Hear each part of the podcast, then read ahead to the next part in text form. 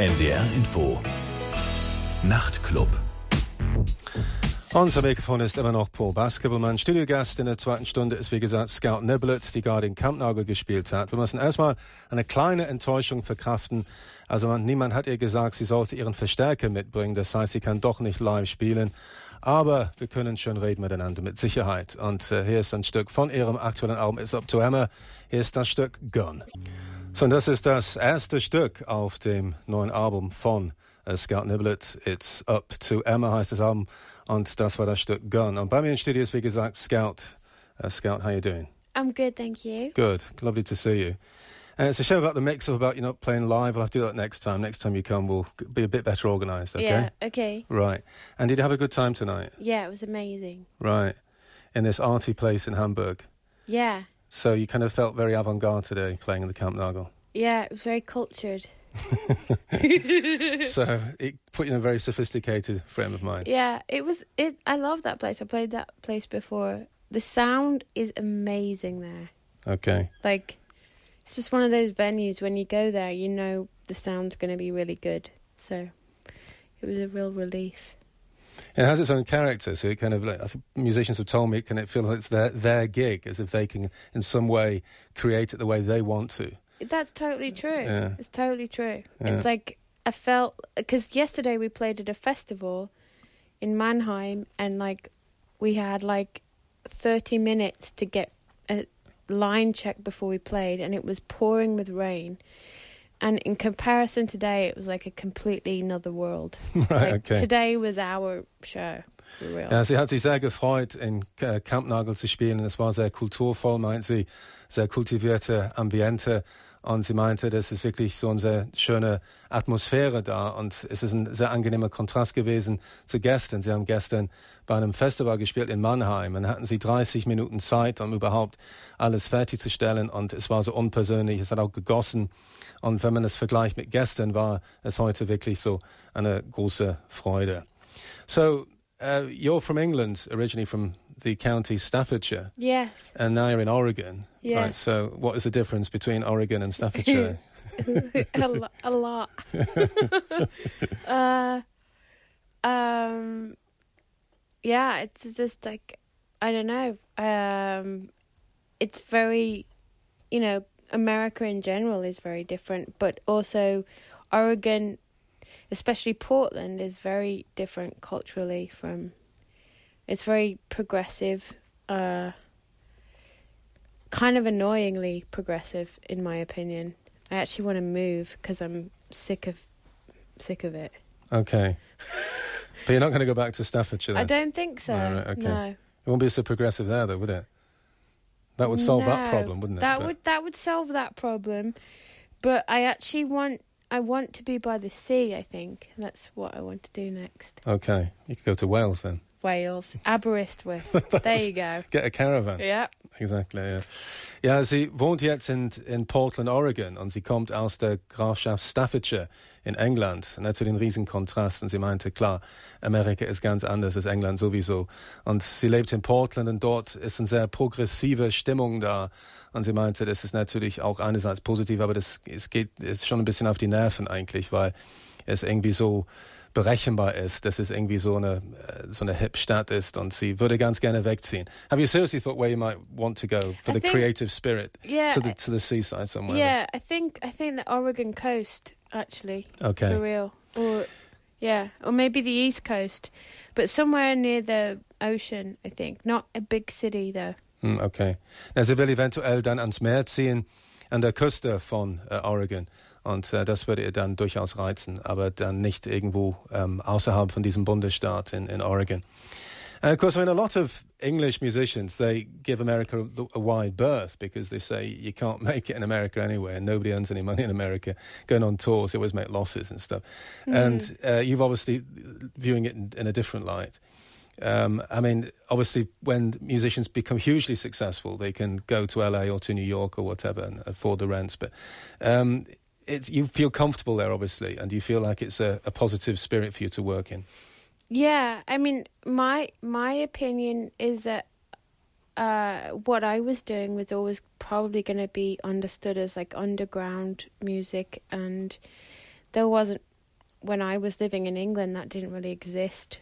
Uh, but in America, uh, that's something that you know you can be, you know, not super famous, uh, not popular, but still earn a living from being like an underground musician, and so that's really why I went there. Okay. Also meinte, als sie damals vor zehn Jahren dahin gezogen ist, meinte, ist, meinte sie, in England gab es gar keine richtige Underground-Szene in dem Sinne.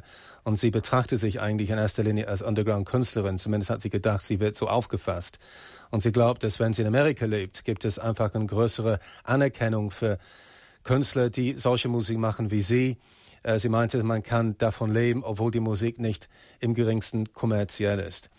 I mean, having said that, I mean, you do actually write proper songs. I mean, um, do you regard it as pop music at the end of the day, or do you regard it as kind of some sort of strange modern blues? Or no, well, the the irony is, the paradox is, is that I always think I'm writing pop songs, but I am aware enough to realize that most people don't regard it as pop songs. You know, like I'm aware that I'm not seen in the same light as pop music to most people.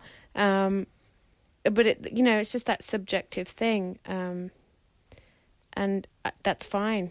That's fine. I, I'm totally fine where anyone wants to put me. It's not. I don't need to control that. I Right, don't. I don't need. I'm not. I don't desire to be a pop artist in anyone else's eyes. I just.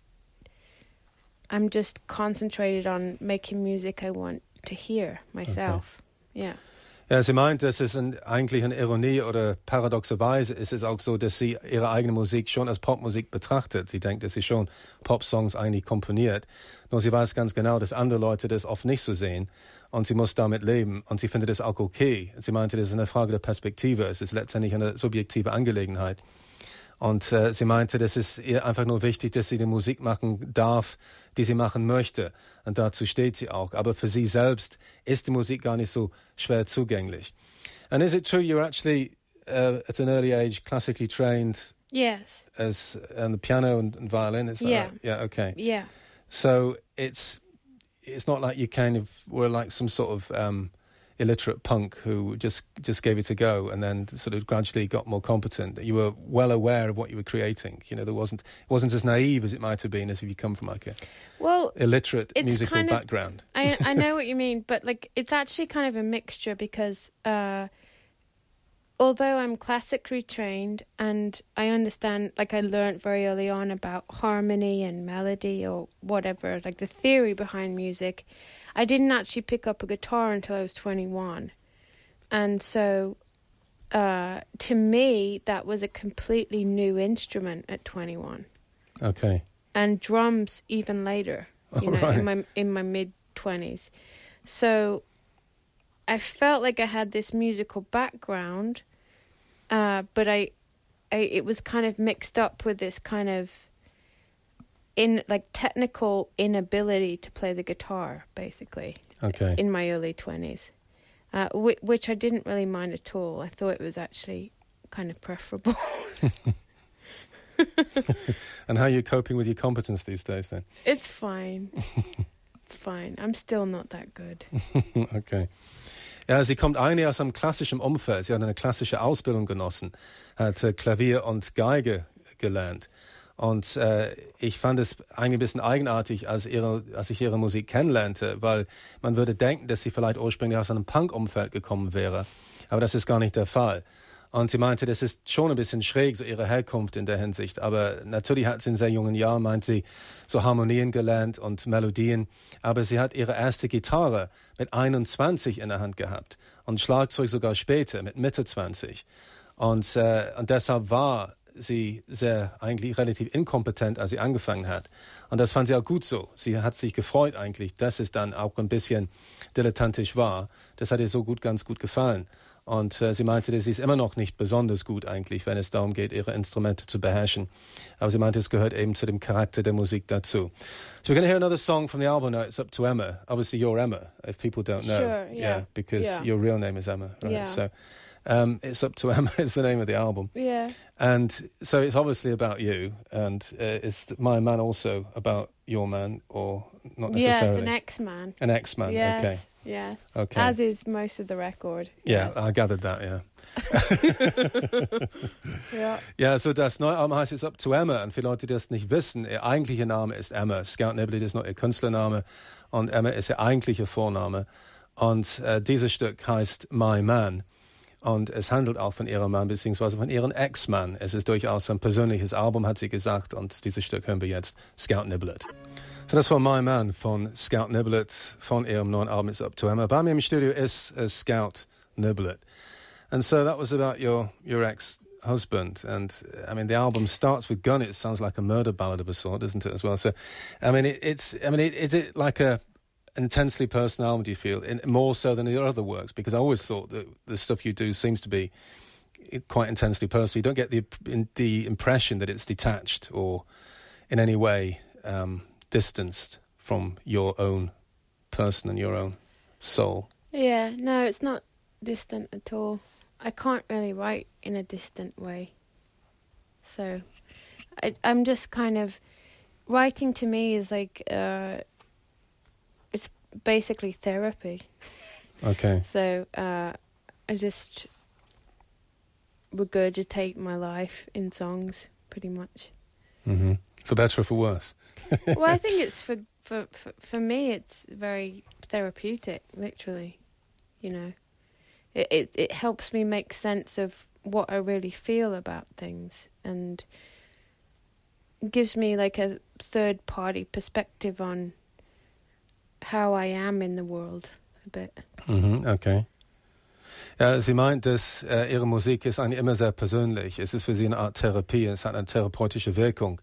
Eine sehr positive therapeutische Wirkung für sie. Sie hat ein Gefühl, äh, also dafür, oder sie bekommt ein Gefühl dafür, wo sie hingehört.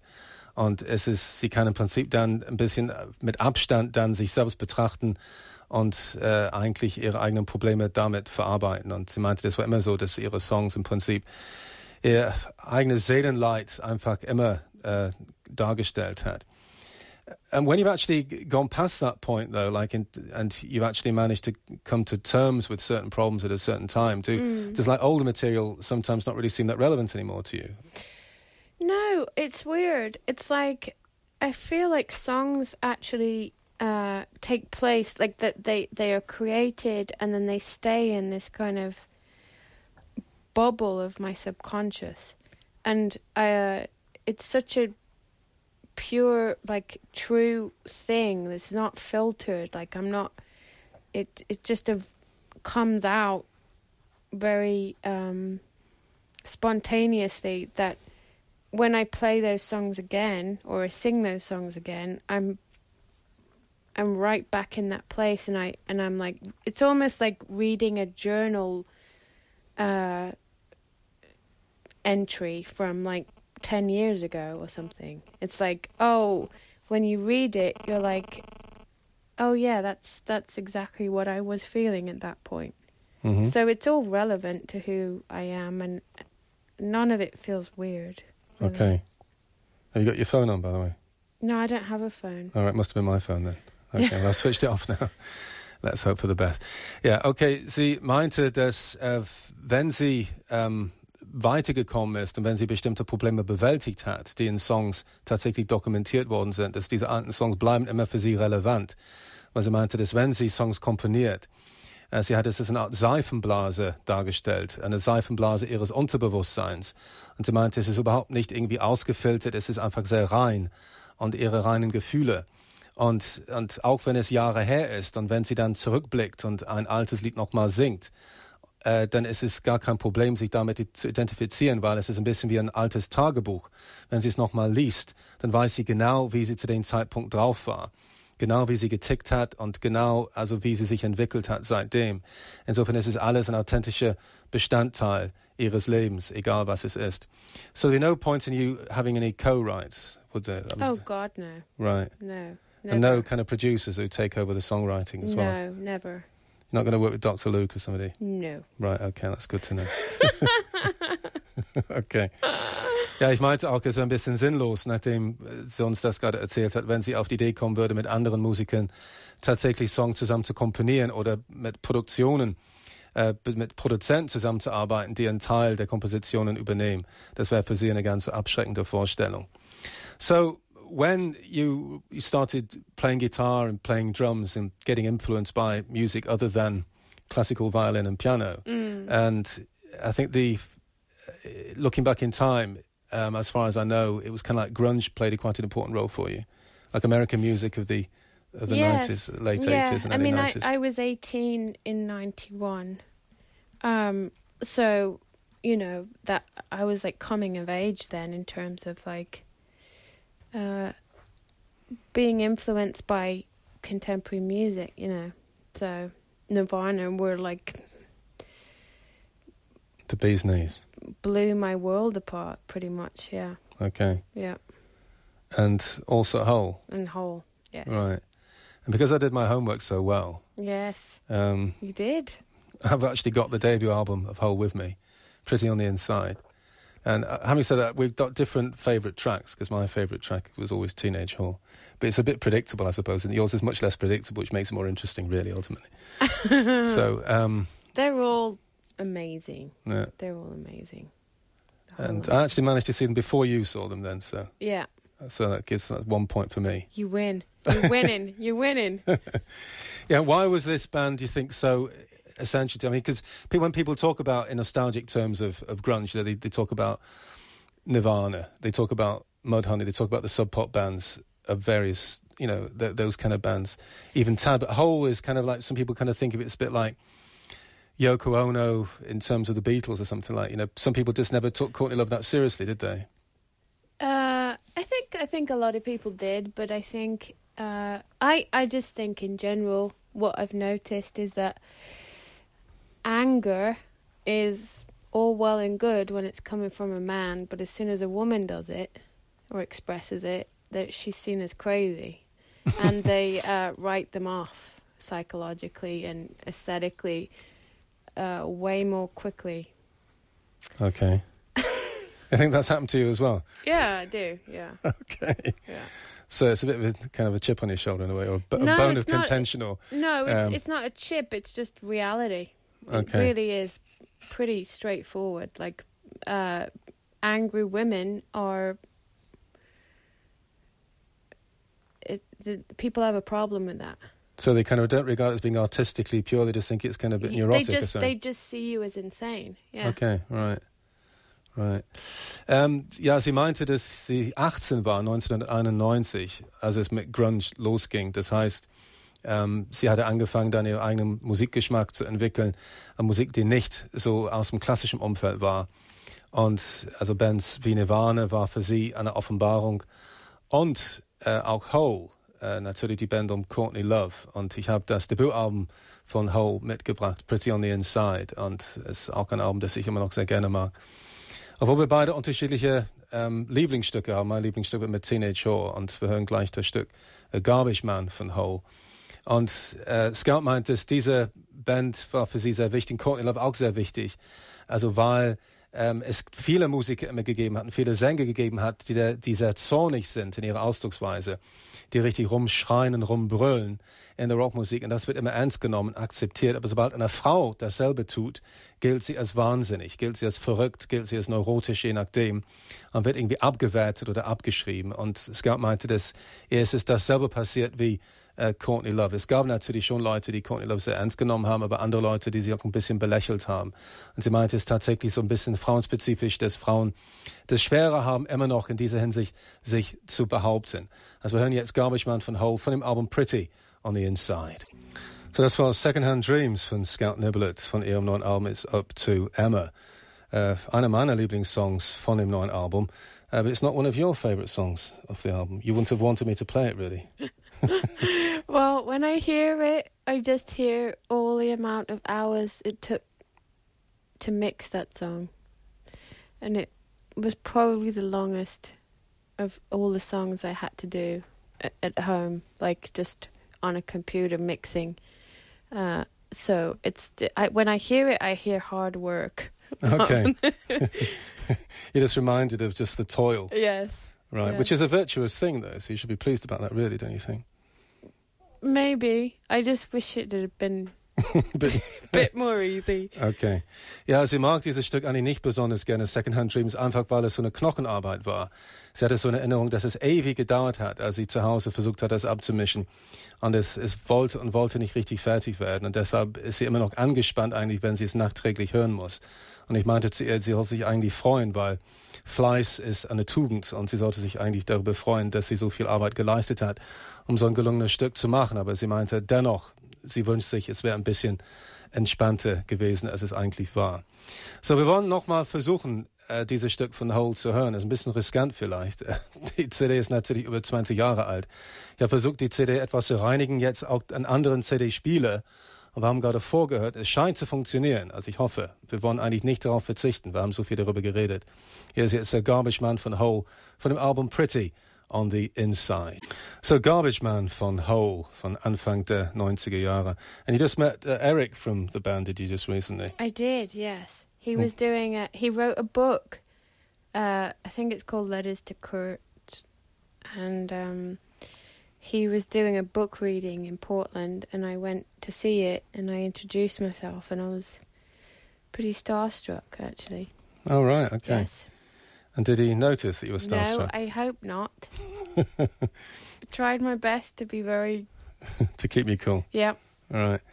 Ja, sie meinte, dass sie gerade Eric von Hole äh, persönlich kennengelernt hatte. Er hatte gerade eine Vorlesung gehabt, hat ein Buch geschrieben, das heißt Letters to Kurt, also Briefe an Kurt Cobain. Und äh, sie hat sich vorgestellt bei ihm, äh, bei Eric, und äh, sie meinte, sie war sehr beeindruckt, ein bisschen eingeschüchtert, weil für sie war Hole und äh, alle Bandmitglieder für sie richtige Stars so in ihrer Jugend und sie war dementsprechend dann äh, beeindruckt. It's interesting really because um, do you think that as time goes by that you lose that kind of starstruck naivety when it comes down to enthusiasm in music? Do you actually look for other things than you did in music? at your age now than maybe you did when you were 21? Or are you still looking for the same elements that you were looking for in the early tw- when you were in your early 20s? I think things. Uh, I think. I think this is what happened. For me personally, I think other people's music doesn't become such a source of inspiration. Mm-hmm. I think that my own life becomes more the source. Like so it it it you know, it was more kind of aesthetically when I was younger to do with like what I identified with and what inspired me by other people. And as I'm getting older, I'm actually sh- it's it's almost like that shutting down or um and and that maybe seems as if it's narrowing, but it's actually not. It's it's almost like things opening up, like from a very personal perspective. So shutting down to other people's. Yeah, I'm like art, putting the volume down on other people and turning up my own, like just life. Know. Okay. Ja, sie meint, dass äh, es hat sich schon im Laufe der Jahre verändert für sie. Am Anfang ihrer Karriere, dann hat sie sich tatsächlich von anderen Künstlern oft inspirieren lassen. Und das ist jetzt immer weniger der Fall. Äh, sie meint, dass sie eigentlich eher nur bei sich selbst sucht für ihre Inspiration. Also sie denkt, dass sie weniger beeinflussbar ist, dass sie weniger geprägt ist von anderen Künstlern, wie es früher der Fall ist, dass sie einfach im Laufe der Jahre eine eigene Identität hat. Und sie meinte, das ist irgendwie komisch, sie hat das Gefühl, sich selbst fast zu verschließen eigentlich in der Hinsicht, so was äußere Einflüsse betrifft. Does actually mean that your music, in a sense, is actually getting more insular, do you think? It's actually getting even more, it was always considered to be intensely personal and, and emotional, intimate. Yeah. But I mean, that sounds like it's getting even more that way. You know? and how far can you go? You know? I don't know. I don't know. I don't know. Uh, I, it, it, to be honest, it's really impossible for me to judge that. Really. Yeah. Okay. Because I'm not, you know, I'm I'm so subjective about my own stuff. I'm not. I don't really want to ever really analyze my own stuff. That's the the whole purpose of me doing music is is just a release and what people make of it and how they criticize it and how they put it in boxes is completely fine but that's all up to them like i, I i'm not interested in that part of it mm-hmm. okay but do you actually feel um kind of stronger? Do you think in, in that sense, in an artistic sense, you actually feel stronger? Do you actually regard yourselves? Uh, your, your own music now as having like maybe a higher artistic merit than it used to have. Do you think? Do you think it's no? I I really don't uh, because it's always been it's always had the same purpose, which was always like it really is like a therapy thing for me. Mm, okay. And it always has been from when I was a kid. Like it was just a release uh, for me to express myself. Um, and I think that just naturally when you're younger, you're, you know, you don't have as much. You, you haven't heard as much as when you're like twice twice as old. so you you know you're limited in terms of what you associate with expression. Right. Ja, ich meinte auch, oder ich fragte sie, ob es, es klingt, als ob ihre Musik immer persönlicher wird, wenn sie nicht mehr offen ist für andere Einflüsse, dass es wirklich irgendwie noch intimer und noch direkter persönlich ist, vielleicht noch als früher. Und sie meinte, das kann sie nicht beurteilen. Für sie war es eigentlich immer dasselbe in der Hinsicht, dass es eine Art Selbsttherapie war und dass sie einfach so ihr Dampf gefühlsmäßig ablassen wollte und einfach loslassen wollte. Und sie verwendet dieses Wort äh, Therapie immer sehr gerne und es ist sehr subjektiv für sie. Und sie meinte, eigentlich fällt es ihr schwer, ihre eigene Musik zu analysieren. Das war nie ihre Absicht. Sie wollte die Musik auch nicht irgendwie kategorisieren müssen. Es ist einfach das, was ihr einfach natürlich vorkommt. Because, I mean, you have in the past inevitably been, like everybody gets compared to other artists. And, and I remember years ago, people comparing to people like Cat Power or even Sinead O'Connor or uh, Paula Jean Harvey, people like that. And I can imagine in your position, as irritating as those sort of comparisons might be, mm it's a backhanded compliment in a way because the people you have been compared to are really brilliant artists, They're aren't amazing. they? You know, amazing. so I mean, yeah.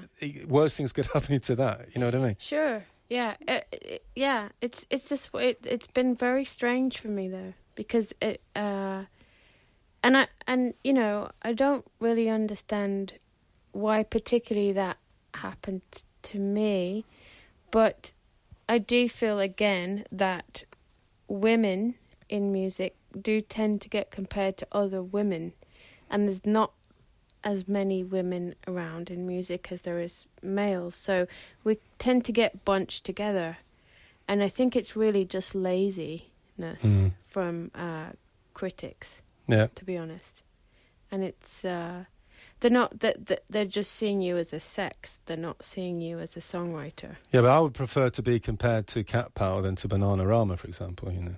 Personally. Oh, of course. Yeah, so yes. That's what the point I'm making. Yes, I get it. Yeah. No, I mean, you know, it's it that I I I am really big fans of of the people I'm usually compared to. So it's it's an amazing thing. It's just it's just weird that it's so limited when you're a woman. You sure. know. Ja, ich meinte auch, dass sie, ich meine, es passiert vielen Künstlern natürlich, dass sie mit anderen Künstlern verglichen werden. Und in dem Fall, also ich habe ganz oft in der Vergangenheit über sie gelesen im Zusammenhang mit Cat Power oder PJ Harvey und Shane O'Connor.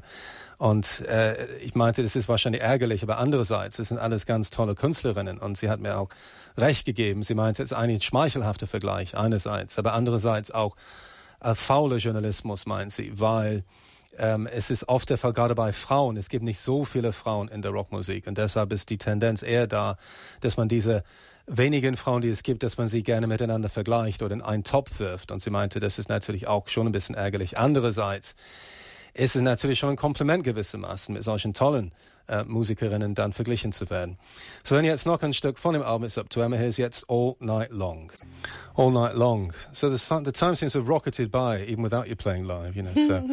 Um, anyway, uh, I wanted to talk about astrology, really, because I know you're really into astrology. Yes. And do you actually think it's actually properly influenced the way you write and the music you've made? Well, I think it affects me as a person, which fundamentally then affects everything I do in an expressive way. Yeah. It's like a it's a it's a it's a language, it's a way of looking at the world. Okay. It's like seeing the world in terms of archetypes. So, right, and it's more than just a passing hobby. It's actually a genuine passion. Yeah, it's it's okay. like a huge obsession. Yeah. Right, we'll have to talk about your obsession a bit more next time. Okay. When you play live for us. Okay. In between the live songs. Okay. Ja, sie interessiert sich sehr für Astrologie. Es ist eine Leidenschaft von ihr. Also sie nimmt es sehr ernst. Und sie meint schon, dass es ihre Musik beeinflusst hat im Laufe der Jahre, wie Songs komponiert werden und überhaupt einfach ihre ganze Lebenseinstellung ist sehr stark davon geprägt worden. Aber unsere Zeit ist jetzt allmählich um. Wir können nicht mehr über Astrologie reden.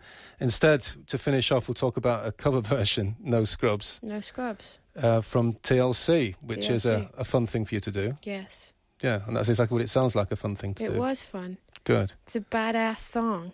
no nonsense lyrics there. Ja, wir hören jetzt eine Coverversion äh, von TLC von No Scrubs, eine sehr lustige Version eigentlich von Scout Niblett. Und well, thanks very much for coming down to talk to me. I appreciate that Ah, it's at a this pleasure. late hour, No worries. and uh, hope to see you again soon. Okay. Okay, so das war Scout Niblett bei mir im Studio. Wir hören jetzt ihre Coverversion von No Scrubs zum Schluss. Das war der Nachtclub mit Paul Baskerville. Ich wünsche euch eine gute Nacht. NDR Info Nachrichten